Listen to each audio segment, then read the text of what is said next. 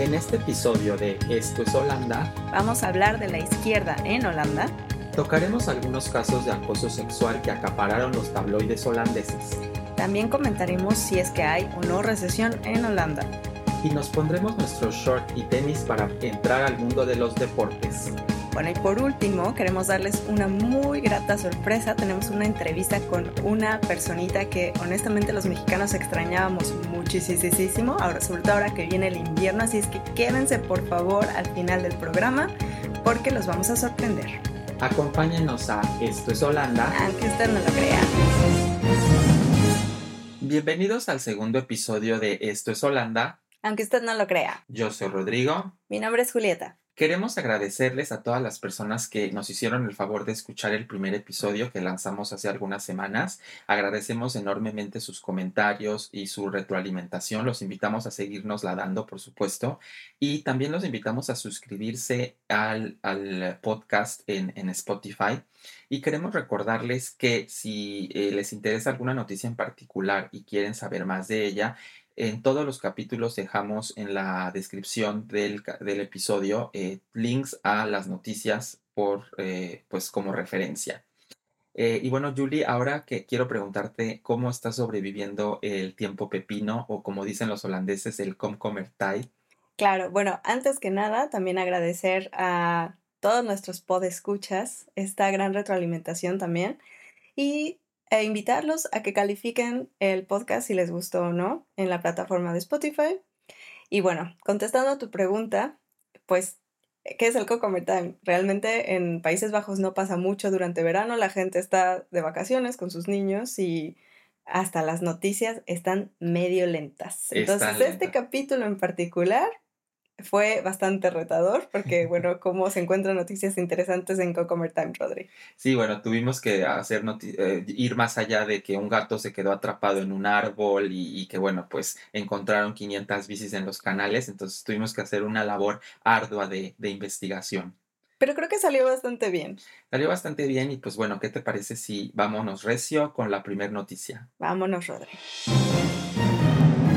Y bueno, la primera nota versa sobre eh, cuál es el estado de la izquierda en Holanda, así que platícanos, Julie, cómo, cómo vemos a, a la izquierda en, en Países Bajos. Sí, pues hay una noticia muy importante. Peter Omtzigt va a participar en las elecciones parlamentarias del 22 de noviembre de este año con su propio partido, que se llama el Nuevo Contrato Social y también es el título de su libro que fue publicado en 2021. Y bueno, ¿quién fue Peter Omtzigt? Para quienes no lo conocen, fue un político, es un político neerlandés que ha sido una figura muy destacada en la política de Países Bajos. Eh, él era miembro del partido CDA, que es el Partido Demócrata Cristiano de Centro Derecha, y fue líder hasta 2021. Se separó en 2021 desde ese partido y desde entonces ha estado como una figura bastante, uni- bueno, es uni- unipersonal, tiene muchísimos seguidores y cuenta con un gran número de escaños en las encuestas. Es muy conocido por su trabajo en temas de justicia social, transparencia y fiscalización sobre todo. Y bueno, Rodrigo, ¿tú sabes algo de Peter Omtzigt? Sí, hay que recordar que él ha sido uno de los firmes opositores al gabinete de Rute. De hecho, hace algunos años él estuvo directamente involucrado en la investigación que tumbó al gabinete de Rute número 3, que fue todo eh, el escándalo alrededor de las guarderías y cómo eh, eh, las, los, las ayudas para pagar las guarderías de ciertas familias se, estaban, los- se los estaban quitando de acuerdo a su, a su perfil racial, ¿no? Entonces esto abrió un escándalo muy, muy fuerte que, que hizo que el, el gabinete de Rute renunciara. Entonces él ha sido una figura de oposición bastante bien sembrada en la política holandesa. Sí, efectivamente. Y yo creo que vamos a escuchar muchísimo de él en los próximos eh, días, meses, sobre todo, porque eh, la importancia de su partido es bastante relevante. Incluso es bastante eh, como gracioso saber que tiene con un programa muy importante, pero no tiene una lista de candidatos, no tiene un plan 100% definido. Y, e incluso él mencionó que preferiblemente no quieren llegar a los 46 ah, asientos porque quieren crecer responsablemente. Esas fueron las palabras que dijo el líder. no aspira a convertirse en un partido más, en el partido más grande de Holanda, pero sí quiere tener algún tipo de presencia. Entonces va a ser bastante interesante su nueva cultura administrativa que propone durante su, eh, la realización del plan. Tiene también eh, una parte de realización de un sistema electoral distinto, con, está muy enfocado en las finanzas gubernamentales. Entonces va a ser bastante interesante ver qué, programas tiene con respecto a escasez de vivienda, escasez de alimentos entre los neerlandeses en el país para los siguientes años. Y va a ser interesante también ver si es que llega al puesto, porque creo que a veces eh, lo que se ha visto aquí en las elecciones es que pues prefieren malo por conocido que bueno por conocer. Entonces creo que, bueno, si, es, si este candidato llega con una propuesta pues más de oposición, más de, eh, de cambio, no sé que también eh, los votantes en Países Bajos lo, lo, reciban, dado que se ha visto en los últimos años que, bueno, pues prefieren que le sigan dando eh, el pan con lo mismo, diría mi mamá. Bueno, y hablando de malo por mejor malo por conocido que bueno por conocer, justamente hay otra nota muy interesante sobre dos partidos de izquierda súper relevantes en Holanda. Uno es PFDA, que es el Partido de los Trabajadores, y el otro es GroenLinks, que es el Partido Verde. Y el nuevo líder de esta coalición, por así decirlo, de izquierda, que parece ser que va a ser la nueva competencia eh, contra PPD, el malo por conocido, eh, va a ser justamente eh, Franz Timmermans. Ahora, ¿por qué decimos mejor malo por conocido y bueno por conocer? También hay que incluir aquí que PFDA, el grupo del Partido de los Trabajadores, fue el que gobernó justamente antes de que Rutte llegara al poder. Y bueno, con esta coalición trae bastante fortaleza a la izquierda, porque Franz Timmermans va a ser el líder definitivo de, este, de, esta, de esta coalición en las elecciones parlamentarias, y es la primera vez que estos dos partidos políticos van a participar juntos en las elecciones nacionales. Y bueno, a todo esto, ¿quién es Franz Timmermans? Timmermans es el vicepresidente de la Comisión Europea y dejará su cargo, obviamente, gracias a esta nueva coalición. Anteriormente fue el ministro y secretario de, Estado de Asuntos Exteriores y fue miembro también de PFDA. Él jugó un papel sumamente relevante en el Pacto Verde Europeo, con el objetivo de convertirse en el primer continente climáticamente neutro de aquí a 2050. También eh, tuvo un papel bastante importante para las negociaciones de la Unión Europea sobre reducir las emisiones al menos un 55% en 2030. Llevó a cabo negociaciones internacionales sobre el clima en nombre de la Unión Europea. Y bueno, aquí también hay un chismecito porque... Nos encanta, nos encanta. Efectivamente, porque resulta que nuestra Sigrid, justamente que hablamos de ella en el episodio pasado, ella estuvo poniéndole un ojo a, ese, a esa posición en la, en la Unión Europea sobre temas de clima eh, para la vicepresidencia desde hace mucho tiempo. Y, bueno, ahora que... Y también porque ella viene de un partido que fomenta ese tipo de iniciativas, está muy eh, apegado como al, a la política verde, digamos. Exactamente, entonces pareciera que ella era la candidata, en teoría, eh, que se veía mucho más propicia a tener ese puesto. Sin embargo, de la nada, se decidió que va a ser Hoekstra, que era el líder de CDA, justo este partido de centro derecha bastante controversial, por sus políticas anticlimáticas. Entonces, él pareciera que va a ser entonces, va a ocupar el puesto de Franz Timmermans y la noticia en Holanda fue cómo se decidió que este personaje realmente ocupara ese puesto de la nada, ¿no? Para mí esto habla de un dedazo. Pues no solo para ti, Rodri, creo que para muchísima gente en las noticias está diciendo qué está pasando. Dicen el chismecito también que, bueno, quizá Ruth está negociando unas posiciones en la Unión Europea. No lo vamos a saber hasta quizá los próximos meses. Sí. Pero bueno, son unas elecciones bastante bastante interesantes. Pero tiene todo el sentido del mundo, porque ahora Rute sabemos que ya se va, entonces él tiene que ver pues qué va a hacer y estoy seguro que está moviendo sus tentáculos para pues para acomodarse a él y a sus y a sus allegados. Así es, yo estoy 100% de acuerdo. Pues vámonos a la siguiente nota, Rodri. Vámonos. Bueno, Rodri, pues vámonos a un escandalito bastante jugoso que salió sobre un actor en Holanda. Cuéntanos. Pues sí, así es. Eh, brincamos del mundo de la política al mundo de la farándula que me encanta. Y es que, bueno, desafortunadamente no son noticias amables porque un actor muy conocido holandés llamado Thijs Romer fue eh, denunciado el año pasado por una, eh, por una joven que, bueno, lo acusaba de eh, haber sido víctima de acoso sexual por parte del actor. y bueno, después de que esta, esta joven salió a dar su testimonio, otras dos, otras dos se, se sumaron. Y la verdad es que sí fue algo mediático el, el, el juicio porque, bueno, pues el tema es muy delicado, ellas eran incluso menores de edad, además durante el juicio también se supo que el actor estaba involucrado en chats eh, en donde se hablaba de pues sexo explícito con, con gente o con eh, jóvenes que eh, eran sus seguidoras. Y pues bueno, al final lo que sucedió fue que fue sentenciado a tres meses en prisión y 240 horas de trabajo comunitario eh, pero creo que esto también pone eh, sobre la mesa temas, este tema que ya se ha eh, venido escuchando en Holanda en otras producciones, ¿no? Que es programas de televisión inmiscuidos en temas de acoso sexual. Sí, y a mí me parece bastante fuerte, ¿no? Que justamente programas tan conocidos a nivel mundial como en México le decimos La Voz, que bueno, no solamente estuvo en México, pero en gran parte del mundo, ¿no?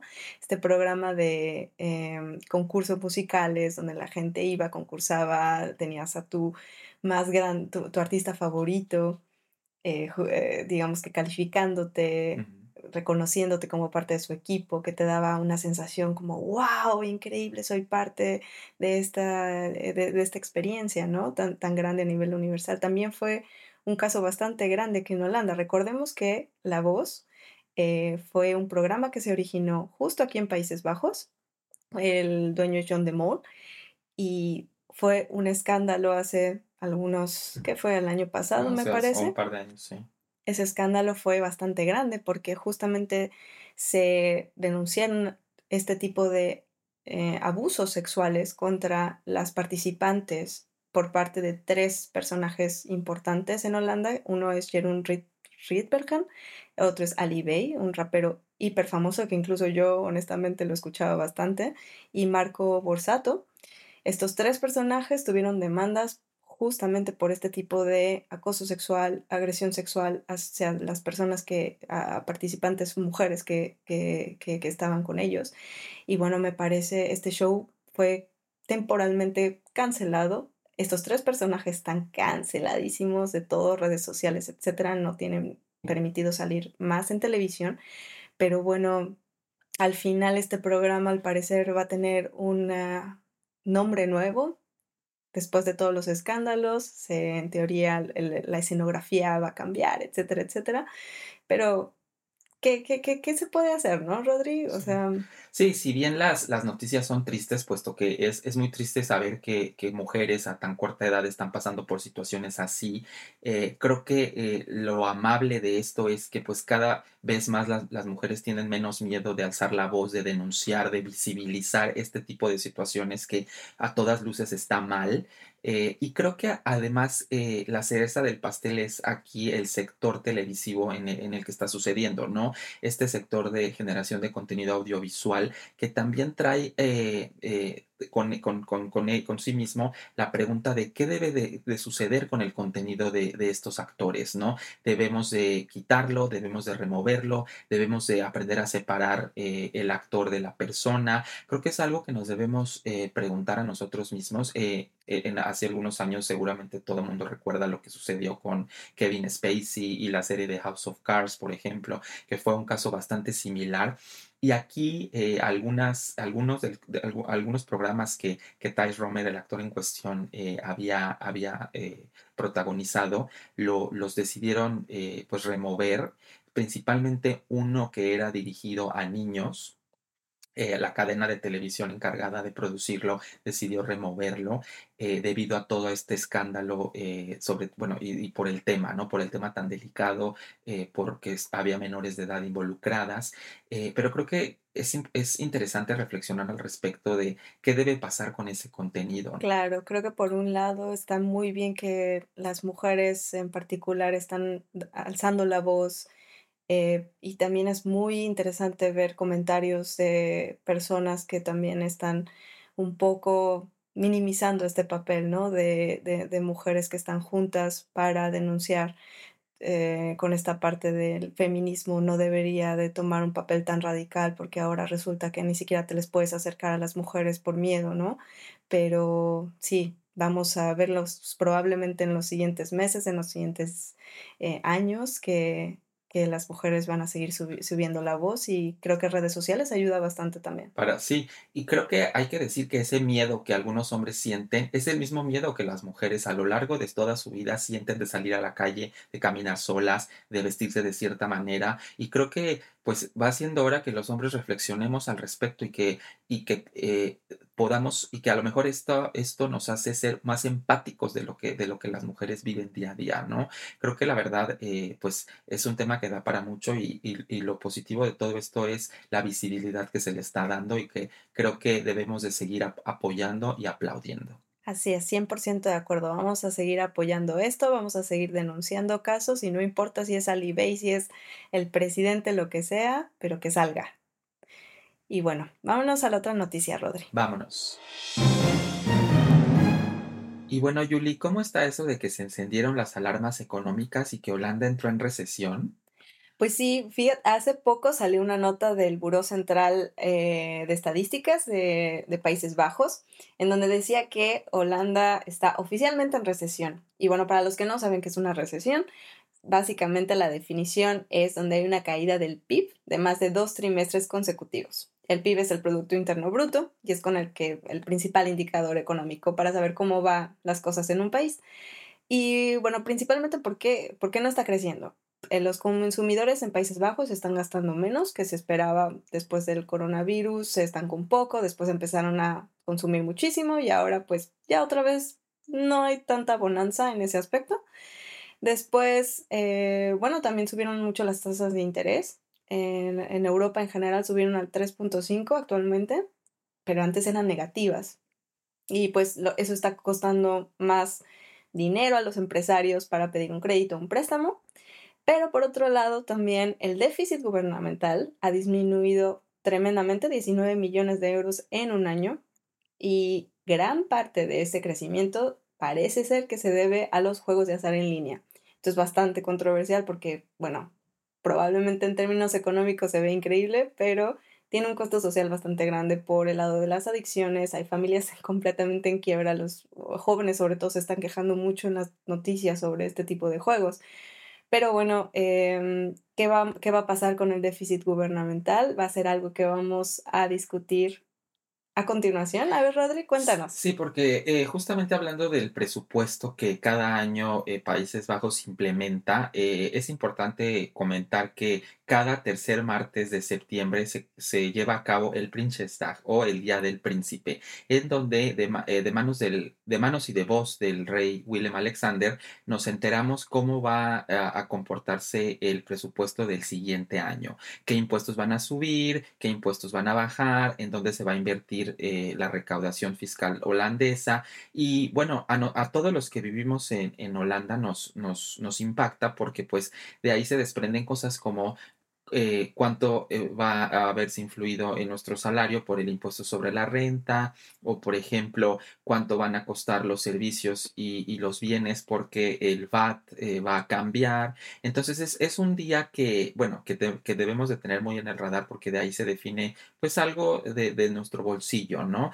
Pero además también es interesante ver pues toda la ceremonia que se lleva alrededor del Princess Dag porque para empezar, todo mundo llega en carrozas, así cual la Cenicienta, cual cualquier cuento de Disney, eh, llegan en carrozas y además eh, yo lo describiría como el Met Gala holandés, pero bueno, en lugar de cada año tener un tema diferente, aquí siempre el, tema son los sombreros. Entonces, mientras más extravagante, más colorido, más grande o más estorboso sea, sea el sombrero que traes puesto. En mujeres. En mujeres, eh, lleva, llama más la atención. Sí, hay que decir que son principalmente las mujeres las que eh, participan de, de, esta costumbre de llevar sombreros largos, puntiagudos, este, incluso sombreros que parecen charola de pan eh, y que, bueno, seguramente levantan levantarían la envidia de cualquier reina, hasta de la reina Isabel seguramente quisiera tener alguno de los modelitos.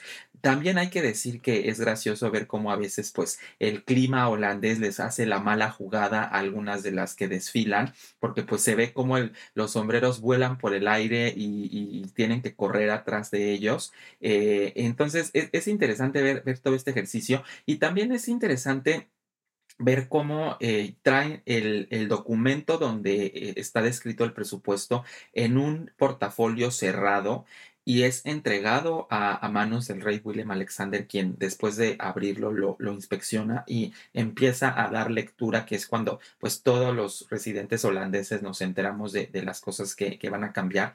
Entonces me parece un, ejercicio interesante y una mezcla entre pues finanzas y moda. Sí creo que además durante este día se deja de lado o se les olvida a los holandeses la, la eh, filosofía de do normal, porque sí, sí que este día, después de ver los atuendos, se ve como la extravagancia y, el... Y, correr la milla extra son la cereza del pastel que, que, adornan, que adornan este día. Honestamente, yo pienso que también por eso lo hacen, porque honestamente, ¿quién quiere hablar de finanzas públicas? ¿Quién quiere hablar de impuestos? ¿Quién quiere hablar de déficit? Honestamente, da mucha flojera. Entonces, supongo que también los sombreritos y toda esta ceremonia y todo esto de los portafolios va de la mano con tenemos que hacer esta cosa más interesante porque si no la gente no nos va a ver. Los invitamos muchísimo a que vean, ya sea en YouTube o lo que sea, uno de estos videos. Si no, les vamos a presentar probablemente en el siguiente episodio, una vez que se dé este, este esta discusión ante la, ceremonia sobre el discurso, les vamos a tocar probablemente eh, lo más importante que haya pasado sobre, sobre eh, esta nota, pero bueno, estaremos al pendiente. Así es. Y bueno, pues vámonos volando a la cuarta nota en donde nos vamos a poner nuestros tenis y nuestros shorts porque entramos al mundo deportivo. Vámonos corriendo. Y bueno, ya con nuestros tenis bien puestos, vamos a empezar la primera sentadilla y el primer estiramiento hablando de deportes. Así que, Yuli, platicamos. Bueno, vamos a comenzar con Fórmula 1. Y la noticia principal fue que Max Verstappen, que es un ídolo internacional, pero muy querido aquí en Holanda. Rompió récord eh, hace dos semanas, me parece, en, eh, en Sandford y Holanda celebró en grande. Este Max Verstappen fue por primera vez rompió el récord sobre la novena, es la novena vez que gana Fórmula 1 primer puesto. Y bueno, este récord únicamente había sido hecho por Vettel. Entonces fue una celebración en grande había todas eh, las tribunas llenas de naranjas celebrando y bueno, por el lado de los mexicanos, la verdad nos quedamos con mucho que desear porque Checo Pérez, por desgracia, no ocupó el podio esta vez. Sin embargo, en, eh, vamos a, cambiar de eh, la pista de carreras al campo de fútbol, porque ahí sí que los mexicanos están pisando fuerte por un lado, eh, bueno, pues el Ajax de Ámsterdam le dijo adiós a Edson Álvarez en, en agosto pasado, ya que, bueno, después de cuatro años, me parece, en el club, eh, lo deja para ir a, ser parte del West Ham United de Londres. Hay que decir que eh, al principio, cuando eh, Edson Álvarez llegó al Ajax, vivió una situación bastante penosa porque no podía reunirse con su familia, con su esposa y con su hija. De hecho, estuvo dos años sin poder eh, eh, pues sin, sin, sin, permitírseles a ellas que vinieran a residir legalmente a Países Bajos, nunca estuvo bien claro cuál fue el problema, qué es lo que pasaba, qué firma faltaba, de qué funcionario, pero no estuvo dos años eh, yendo y viniendo a México o viendo a su familia en otros países eh, porque pues no, no, no salía, no salía el permiso y por supuesto que el estar lejos de su familia también impactaba en su, en su desempeño eh, como jugador. Entonces, bueno, ya una vez que, la, esposa y la hija pudieron venir, bueno, eh, las, cosas, las cosas mejoraron. Pero por otro lado, pues tenemos también noticias buenas porque Irving Lozano, el Chucky Lozano, regresa al PSV de Eindhoven después de, algunos, de algún tiempo de estar en, en Napoli, en Italia. Eh, regresa por la puerta grande al, al club en el que ya estuvo, de hecho. Entonces es una muy buena noticia y creo que los conocedores de fútbol no, no me dejarán mentir que normalmente los jugadores mexicanos son muy aguerridos y se ve eso en la cancha en comparación de los, de los jugadores europeos, ¿no? Y esto muchas veces eh, en la práctica, en el desempeño de- del deporte, se, se nota mucho y es la diferencia muchas veces y es porque, y es por lo que muchas veces los jugadores mexicanos son, son sumamente, sumamente eh, socorridos. Y, y buscados aquí, aquí en Europa, ¿no? Y, bueno, ya hablando de fútbol, también queremos compartirles pues una noticia eh, de la FIFA. Eh, así que platícanos, Julie. Sí, esta noticia de hecho ya tiene unos meses atrás que se está difundiendo, pero bueno, eh, va muy de la mano también por la historia del fútbol. ¿Y qué pasó? Em, la FIFA, como muchos de nosotros sabemos, y ustedes por supuesto también están enterados, no es precisamente la organización más transparente, no tiene el mejor prestigio del mundo. Y bueno, eh, justamente por esas razones, la FIFA quería hacer una cámara de compensación que originalmente iba a estar em, localizada en Ámsterdam. ¿Qué pasó? Que al final decidieron, spoiler alert, no hacerla en Ámsterdam, pero en París. ¿Y cuál fue la razón? Efectivamente, exactamente lo mismo que nosotros pensamos, es un alto riesgo. Incluso algunos funcionarios de algunos bancos dijeron, esto es más peligroso que el porno, así tal cual. ¿Y por qué? Bueno, tienen mucho miedo del lavado de dinero. Pero antes que nada, también creo que es importante ver que es una cámara de compensación. Como la FIFA no era transparente, no es transparente hasta la fecha, querían saber realmente cuánto dinero se iba de jugadores a los clubes, etcétera, etcétera. Entonces, para esto está esta cámara de compensación, para ver qué transacciones pasan, cuánto se les eh, paga a los jugadores, de, qué club sale, etcétera, etcétera. Esto se iba a hacer en Ámsterdam, pero la cámara de compensación necesita un sistema de pagos en donde los jugadores, etcétera, puedan tener acceso, se puedan ver las transacciones y necesita un banco al final de cuentas que, que, que- que pueda apoyar a esta cámara de compensación. Sin embargo, eh, aquí al parecer se tuvieron discusiones con varios bancos grandes en, en Holanda y todos dijeron, chin, ¿sabes qué? Esto es demasiado riesgo, no voy a pasar este tema de lavado de dinero muy fácilmente y me da mucho miedo apoyar este tipo de organizaciones. Entonces se echaron para atrás y Macron inmediatamente se puso las pilas cuando vio que en Ámsterdam las cosas no iban a funcionar, así es que inmediatamente empezó a hacer llamadas y al final de cuentas esta cámara de compensación se va a hacer en París.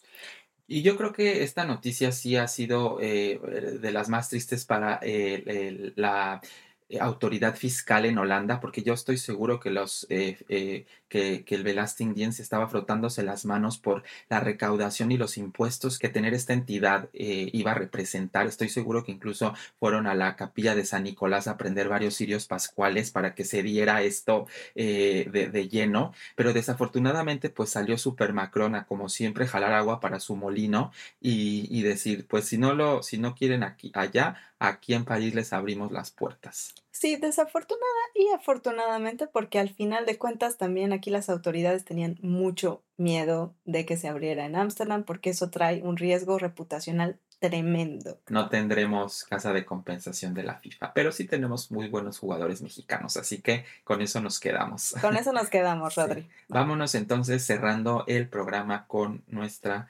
nota de eh, curiosidades holandesas. Vámonos. Y bueno, ustedes no están para saberlo ni yo para contarlo, pero Julieta y yo no nos pudimos poner de acuerdo en qué nota presentar en esta última sección del programa, donde normalmente hablamos de curiosidades o, datos históricos en Holanda. Y bueno, decidimos hacer un, un mano a mano. Es decir, Julieta va a presentar una noticia, yo voy a presentar otra, y es de ustedes la decisión de cuál es mejor, cuál es más interesante o cuál les despierta más curiosidad. Así que Julieta, arráncate con tu nota. Pues sí, sobre todo creo que va muy enfocada a personas en la ciencia. Pero bueno, la primera nota em, se trata del Badensee. ¿Qué es el Badensee? Vamos a empezar a dar un poquito de contexto, porque es especial. Pues es una llanura de marea que es la más extensa del mundo y es una reserva de biosfera por parte de la UNESCO, ya que los procesos naturales que transcurren en gran medida son sin ninguna perturbación. Va desde el oeste de Alemania, pasa el norte de Países Bajos y el suroeste de Dinamarca. También le llaman el mar de Frisia, pero bueno, es una llanura de marea, que es un humedal costero, un litoral, y son zonas básicamente planas, completamente planas, en donde hay lodo, en donde hay barro, pero es un lugar único en el mundo en donde existe un paisaje súper dinámico, con hay multitud de hábitats y especies que no se ven en otros lugares. ¿Y cuál es la particularidad de este tema? Bueno, ¿cuál fue la noticia de hace unos días? Hay unas ideas muy innovadoras en términos de ciencia que se basan en mejorar la flora y la fauna del mar de Baden. Y son noticias bastante esperanzadoras que proceden de este, de este mar. Y descubrieron que la madera de los perales es buena para el mar de Baden. Entonces, se dijeron, ¿sabes qué? Seis perales juntos forman un arrecife de 3x3. Entonces empezaron literalmente a poner perales al fondo del mar y surgió la idea de un investigador que iba en su bicicleta por los huertos, vio que había muchos de estos, como estos árboles eran arrancados al final de su vida y eso pensó, bueno, tenemos madera para hacer los arrecifes. Entonces eh, se fueron hundiendo hasta el fondo y se crearon estructuras de, arrecifes. Al parecer está funcionando porque hay, ahora hay mejillones y ostras que están actualmente en peligro de desaparecer, pero al parecer están, están, dando, están dando muy buenos resultados. Y se espera también que este rápido resultado da esperanza porque hace cinco años sonó la alarma de que el mar de Baden estaba en peligro y demuestra que sí podemos ayudar activamente a restaurar la, la, biodiversidad con este nuevo experimento. Entonces puede ser que este invento, experimento en Holanda funcione para otros lugares en donde justo los arrecifes están en peligro. Ahora, otro dato bastante interesante de, del Badensee es que justo se puede caminar en el lodo y en el barro y es una actividad única. Para mí en lo personal me parece hiper emocionante, para otros. Sí, o sea, yo sí quiero eh, compartir que cuando yo me enteré que, ah, que se podía hacer esto, eh, pues te venden la idea como toda una atracción turística, como algo muy especial, caminar sobre el agua. Y yo cuando vi fotos de la gente haciéndolo y sobre todo cuando me di cuenta cómo terminaban su calzado o, o los tenis que traían puestos, yo la verdad lo único que pensé fue, pues no vayamos más lejos. En mi colonia en México, cada que llueve, es la misma sensación de caminar en lodo. Entonces para mí fue algo que pues no me llamó la atención tanto hacer porque sentí que yo lo había hecho cada que llovía cuando vivía en México. Sí, ahí yo no coincido para nada, porque para mí me parece súper emocionante, solamente eh, durante marea baja los bajíos o los arrecifes se secan completamente, entonces se permite cruzar el fondo del mar. Obviamente tiene lodo, lo que sea, pero están formados por bancos de arena también. Entonces durante toda la caminata por el barro, o sea, si luchas a través del lodo y barro y tus botitas quedarán un poco sucias, pero eh, también la vista es impactante, es una cosa que no se puede hacer en otro lugar del mundo. si vas en la noche, las estrellas se ven increíbles. Y bueno, a ver, ojo, aunque caminar por, las, por ese lugar te permite ver una naturaleza hermosa, también puede ser potencialmente peligroso, porque si no lo planificas adecuadamente con las mareas y todo, te terminas atascando y ahí quedaste. Entonces tienes que hacerlo siempre con un guía. Si se animan a hacerlo, hay que pedir instrucciones, hay que tener bien certificado. Y, bueno, la verdad va a ser algo de lo que yo en lo personal tengo muchas ganas de hacer.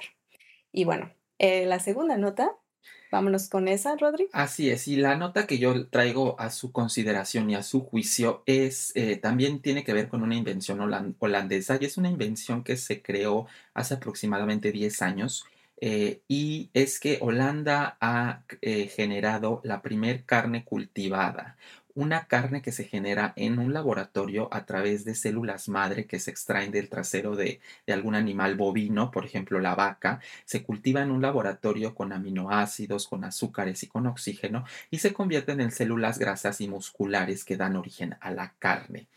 Más o menos se necesitan aproximadamente tres meses para, para generar e, e, este, este pedazo de carne, pero esto abre la puerta para eh, empezar a generar eh, carne sin necesidad de matar a, ningún animal, sin que ningún animal sufra para darnos de comer a nosotros los humanos. Pero no, es la única ventaja que trae. También la ventaja eh, va en función de la eficiencia, porque solo se necesita 50% de la energía para generar esta, este pedazo de carne. Además que solo se necesita también la mitad de agua del que se requiere para, para generar un, un pedazo de carne normal, ¿no? Entonces esto abre la puerta no solo a que eh, se pueda generar este alimento sin, que ningún eh, animal sufra, pero también hacerlo de forma más eficiente, ¿no? Ahora bien, la plática ahorita está alrededor de eh, la aprobación de esto para autorizarlo y sacarlo al mercado, ¿no? Ahorita están las investigaciones en cuanto a qué tan salubre es consumir esta carne,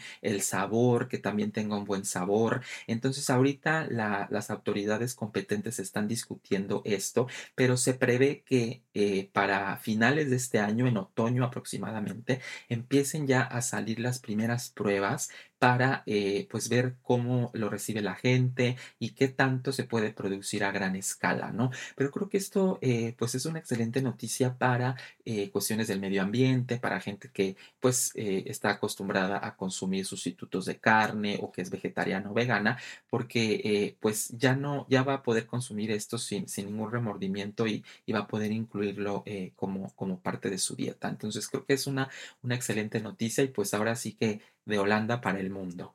Claro, yo también me parece súper interesante y también creo que juega un tema político en eh, cierto aspecto, porque obviamente esto va a tener consecuencias con eh, respecto al tema del nitrógeno, con respecto al tema de las emisiones de CO2, los granjeros, qué va a pasar con la, toda esta parte de la agricultura y la ganadería que, que hay en, en el Países Bajos, que es enorme. Pero bueno, ya lo estaremos viendo, a ver si sale el test eh, los resultados. Me parece bastante interesante saber qué va a pasar después. Sí, ya veremos a qué sabe. Y pues bueno, eh, les dejamos a su consideración evaluar qué nota les pareció más interesante. Y bueno, les tenemos una sorpresa. Eh, tenemos como invitada especial a una verdadera rockstar de la repostería en Países Bajos, una persona eh, que es muy conocida eh, dentro de, la comunidad hispana en, Holanda. y que pues nos deleita cada mes con diferentes opciones de pan dulce para no extrañar esos sabores de México. Y es nuestra querida Yola. Yola, pues te doy la bienvenida a, a este podcast. Esto es Holanda. Eh, primeramente quisiera preguntarte cómo te sientes de, regresar, eh, cómo ha sido el recibimiento de, la gente ahora que estás de vuelta por, por Países Bajos. Hola, hola Rodrigo, hola Julieta, muchísimas gracias, gracias, gracias por la invitación. Eh, pues la verdad muy contenta, no, no, sabía exactamente qué esperar porque sí ha sido un año, un año que, que la cocina estuvo cerrada, entonces, pues depende cómo lo veas, ¿no? Puede ser mucho, puede ser poco. Eh, pero la verdad me empezaron a llegar los mensajitos y, y súper bonitos, súper bonitos. Desde gente que me ponía que sus hijos estaban muy contentos, porque no sé, pero siempre los niños son como los, eh, sí, los que se ponen más felices, solo me mandan fotos de, de ellos comiendo el pan. Entonces, la verdad es que, que, que sí se ha sentido muy bien mm, y quiero agradecerlo de paso. Y estoy seguro que, todos nos sentimos también muy contentos de, tenerte de vuelta y agradecidos por, por probar eh, pues de nueva cuenta tus, tus deliciosas opciones reposteras.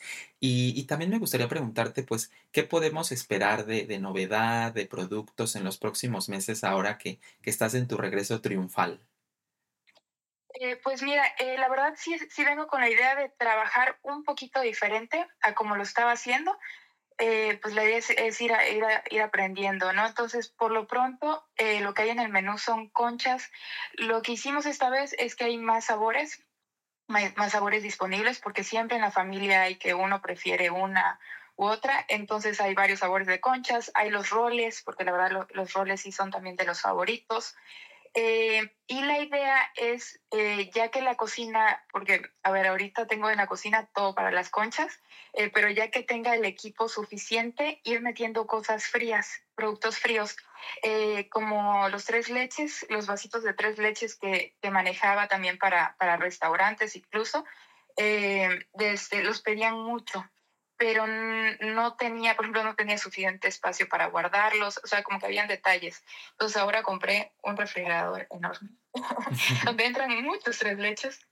Entonces, eh, sí, van a, van a venir después los, los tres leches, nada más este, necesito un poco, un poco de tiempo, eh, ahora sí que para adaptarme a la nueva cocina, porque parece que no, pero te cambias de espacio de trabajo en cuestión de, de sobre todo que trabajo con, con levadura, y todo influye muchísimo, el horno, el, o sea, el tipo de horno, el, eh, si el, el, espacio, qué tan grande sea, qué tanta ventilación haya, todo. Entonces sí estoy como un poco nerviosa con, con los cambios, pero pues digo, siempre, siempre para bien. Claro, seguramente el recibimiento será, será positivo y además me encanta que, te, que empieces a diversificarte y, y a expandir tu, tu, cartera de productos. Estoy seguro que vas a hacer eh, felices a muchos estómagos y de paso a muchos corazones también.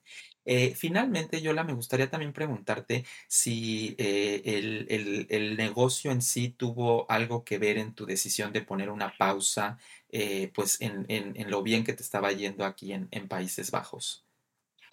Eh, no, ahora sí que eh, me, me, fui, me fui, bueno, al final sí fue casi un año. Eh, de este no fue porque, porque el negocio le fuera mal para nada, porque sí me, han, sí me han llegado a hacer la pregunta y quiero, ahora sí que todos los que están emprendiendo algo, quiero que sepan que no, que no es eso, que a pesar que sí era un momento como delicado, porque fue después de pandemia, fue después de pandemia, fue que ya, ya había subido muchísimo lo que es electricidad, gas, eh, pero no, el, negocio, por suerte, al negocio le fue bien en pandemia. Este, y bueno, en este tiempo en, en México aproveché también para, para, abrir una panadería ya con la familia. La, la panadería en, en, mi pueblo la está llevando mi mamá. Y, este, y bueno, ahora sí que es reabrir aquí después de un año, pues eh, digo, ahora sí que yo creo que es bueno y es, y es malo, ¿no? Porque hay como que, que volver a adaptarse a, la forma de trabajo y a muchas cosas, pero a la vez siento que, que sé todavía más que hace un año, entonces, bueno, me emociona. Ay, perfecto. Ay, Yola, pues eh, finalmente solo me resta agradecerte y preguntarte también cuáles son tus redes, en dónde te podemos encontrar para la gente que, que esté eh, eh, pues ávida de, de probar tus, tus delicias de nueva cuenta. Bueno, pues para, para compras pueden entrar a yolamexicanbakery.com eh, ahí directo son las compras de pan dulce. Si tienen alguna pregunta y algo mucho más específico o quieren comprar para un evento, por ejemplo, eh, pueden escribirme directo por, por Instagram, está súper bien. Eh, también pueden mandar por ahí, pueden encontrar también el, el mail. Si quieren, prefieren escribirme, eh, sobre todo luego me escriben eh, cuestiones para de oficina. De repente viene, va a venir pan de muerto y siempre hay eventos. Em, desde la nueva cocina está ubicada en Dauwendrecht. Eh, desde igual escriban si quieren la dirección, aunque ya pueden, ya pueden buscarlo en Google. Ya pueden entrar a Google y buscar yo la Mexican Bakery y ya les debe de salir la, la dirección actualizada. Perfecto. Eh, solo un, un, pequeño detalle. Todo tiene que ser por, por órdenes. Eh, eh, ahora sí que lamentablemente todavía no es tienda, ¿verdad? Entonces sí tienen que ir ya con, con la orden. O si no, escríbanme, escríbanme así de Yola, te ha quedado de casualidad pan y, y ya les, les contesto. Buenísimo, creo que, creo que está muy claro y estoy seguro que vas a estar nadando en órdenes, Yola. Eh, finalmente, pues eh, ahora sí que como, como lo, lo, platicamos, nos está ofreciendo eh, un 10% de descuento para las personas que estén escuchando este podcast con el código Esto es Holanda. Y pues bueno, para lo que resta de septiembre eh, va, va, a ser válido. Te, te, agradecemos mucho el detalle, Yola. Y pues bueno, de nueva cuenta, muchas gracias. Nos veremos por ahí por Dauvendre recogiendo esas delicias y, y probando tu, tus panes de nueva cuenta. Y, y, pues te deseamos todo el éxito del mundo en esta segunda, segunda vuelta. Muchísimas gracias. Gracias, gracias a ustedes. Gracias por la invitación. Gracias por los buenos deseos. La verdad que eh, toda muestra de cariño se agradece muchísimo. Gracias, Yola. Que tengas buen, buen día y nos estamos viendo.